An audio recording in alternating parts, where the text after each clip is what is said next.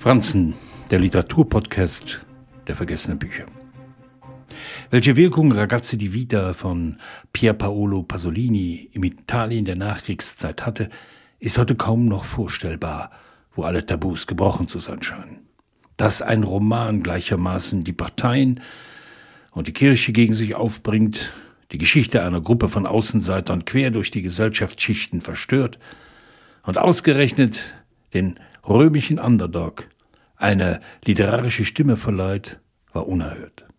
Da gab es doch tatsächlich am Rande von Rom Menschen, die sich nicht einer versteinerten Moral verschrieben und nach eigenen Regeln lebten, was Diebstahl, Standhalten und Miteinander betraf.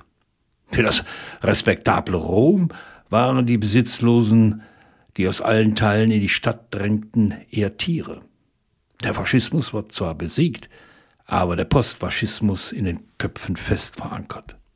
In der Übersetzung von Moshe Khan begegnen wir dem Dialekt der Zugezogenen, jenes Sprachgemisch aus Kalabrien, Sizilien und Sardinien, das eine in sich geschlossene Welt bewahrte.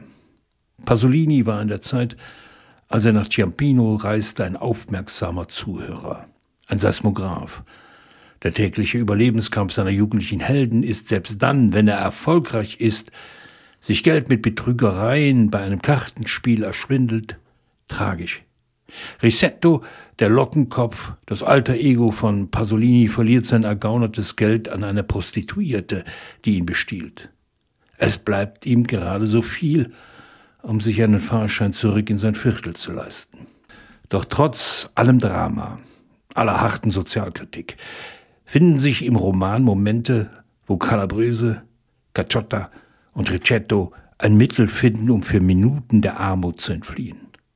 Dann spielen sie Fußball, dann schwärmen sie, dann lassen sie Nähe zu, dann müssen sie nicht erwachsen sein.